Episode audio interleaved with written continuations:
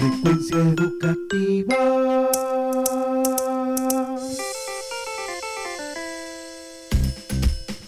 Diez, nueve de la mañana, seguimos conversando con los protagonistas de la educación, nuestros jóvenes. Hemos tenido a María Belén de primer grado del Colegio Río Orinoco, luego tuvimos a Sara Álvarez de tercer año del Colegio Didascalia y ahora está Sebastián Guerrero. Pero antes de presentar a Sebastián, él es estudiante del Colegio Integral del Manglar, del cual soy director, y muy orgulloso de, ese grupo de Sebastián y de Sebastián, porque eh, los conozco desde que llegué a nuestro eh, oriente hermoso, a nuestro oriente de oportunidades. Eh, el primer grupo que tuve bajo mis manos orientando y, haciendo de, ellos mejores y aprendiendo fue el grupo de Sebastián. Ellos para mí han sido mis maestros, ellos para mí han sido eh, nuestro, mi reto educativo. Y bueno, ya me siento orgulloso porque ellos han, demostrado eh, ser resilientes, ser maduros y, adaptarse a, las circunstancias. Entonces, Sebastián, buenos días, ¿cómo estás? Buenos días, Víctor. Eh, bien, ¿y tú? ¿Cómo te sientes? Bien.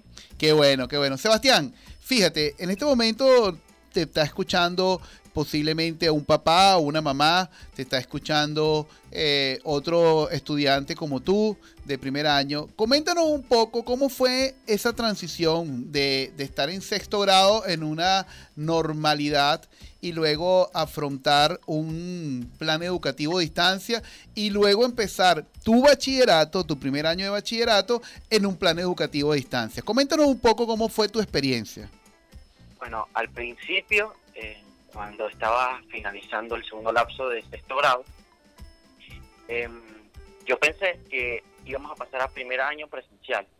Ok. Pero cuando se dio el problema del COVID y pasamos a que todo fuese online, em, bueno, al principio, eh, cuando entré a primer año online, eh, me costó un poquito, pero tuve que ir adaptándome poco a poco. ¿Qué te costó? Ya, ya me terminé adaptando. Eh, ¿qué, es lo que te costaba? Creo que me costaba adaptarme a, a las actividades y a los horarios al principio. Más que todo a los horarios. Claro, porque tenías que estar muy pendiente. Y coméntanos un poco eh, esa transición de, tener un sexto grado eh, que, bueno, que, aperturó ciertas cosas y ahora tienes un bachillerato donde tienes 15 maestros distintos. Bueno, sí, es verdad. Eh, pasé de tener 4 a tener 15. ¿Cómo fue ese impacto? A ver. A ver, cuando vi que habían 15, 14 materias, dije, bueno, esto va a estar un poco complicado, pero me fui adaptando poco a poco. Pero em, eh, cuando en sexto grado comenzó online, tampoco es que me tuve que ir adaptando también poco a poco, pero cuando pasé a primer año fue diferente totalmente, por aunque supuesto, online. Por supuesto, ¿no? los niveles de exigencia, ¿no? Los niveles de, de, poder eh, responder. ¿Cuál ha sido el desafío más eh, importante que has tenido, Sebastián? A ver, eh, yo creo que los como tal las clases online no me adaptaba y tampoco los exámenes porque no los entiendo, o sea, no las clases no las entendía muy poco, así que tenía que estudiar por mi cuenta después. Ok, ok. Entonces, fíjate, fíjate, eh, Sebastián, una de las cosas eh, que, que, me llena de orgullo de, de escucharte es que eh, tú has sido una muestra de resiliencia, porque además has alcanzado un buen promedio y quiero que nos eh, hables, converses en el próximo segmento, nosotros vamos a ir a un segmento ahorita, y eh, que converses acerca de, esos desafíos, porque tú mismo admites que se te hizo difícil, pero tienes un buen resultado académico, tienes un buen rendimiento académico y tú eres una persona que ha alcanzado una madurez importante. Bueno, al regreso seguimos conversando con Sebastián Guerrero. Frecuencia educativa.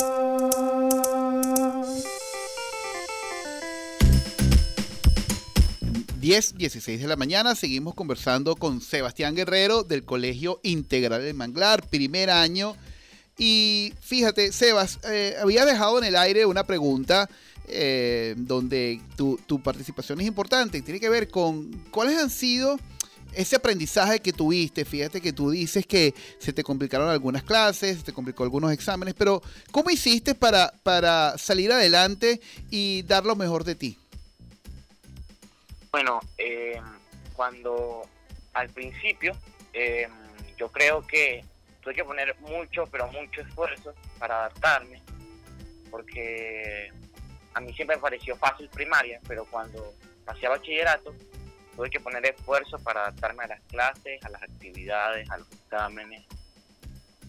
Claro. Y bueno, eh, al final lo que más puse fue esfuerzo y concentración para poder lograr los objetivos. Pues. Claro, buenísimo, buenísimo. Y además que eh, obtuviste buenas notas y, hay madurez en ti, eso se, se nota. Cuéntame un poco acerca de, de cuáles han sido los, ya no, no, no, desde el punto de vista académico, desde el punto de vista emocional, cuáles han sido los desafíos más eh, importantes que has enfrentado en la cuarentena. ¿Cuáles han sido? ¿Cómo, cómo ha sido eh, el, el, estar, eh, a ver, en tu casa, el no compartir con tus compañeros? ¿Cómo ha sido eso? A ver, el de no compartir con mis compañeros, al menos con mis amigos, con mis mejores amigos, eh, ha sido difícil, porque bueno, al final los, los extrañaba poquito, pero igual los extrañaba porque no era lo mismo estar online que en el colegio. Claro, claro. No, no, no. era lo mismo, para nada. Así es. Y, y cuéntame, eh, ¿ustedes cómo se manejaban, cómo se comunicaban, qué utilizaban, si es WhatsApp o otras cosas, se llamaban? Utilizaba Instagram para hablar con mis compañeros. Ah, Casi ok. todo. Ok, ok. Y tú que eres una persona deportista, eh, ¿cómo, asiste, ¿cómo hiciste para, para drenar eh, la falta de actividad física?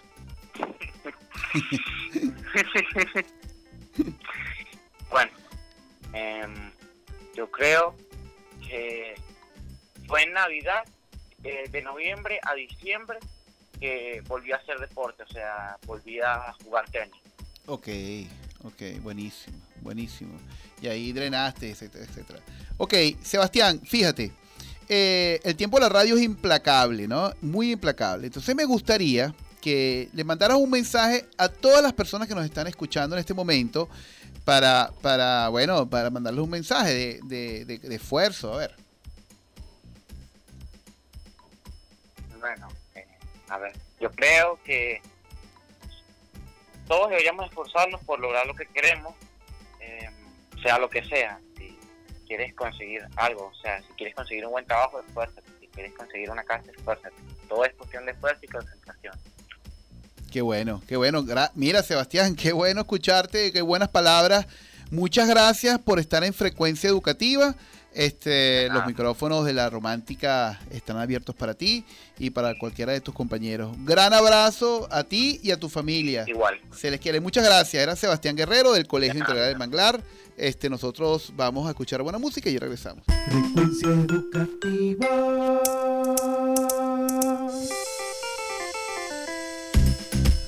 Y a las 10 y 56 de la mañana tenemos que hacer un resumen de este maravilloso programa que fue la conversación, buenas conversas, como diría la gente de Academia N, buenas conversas con estudiantes de calidad, que son una muestra de, los estudiantes de Venezuela. Los estudiantes de Venezuela eh, luchan por su eh, formación, luchan por lo que quieren, para el manejo de las metas, para el manejo de sus logros, de mantenerse también unidos como estudiantes, como jóvenes.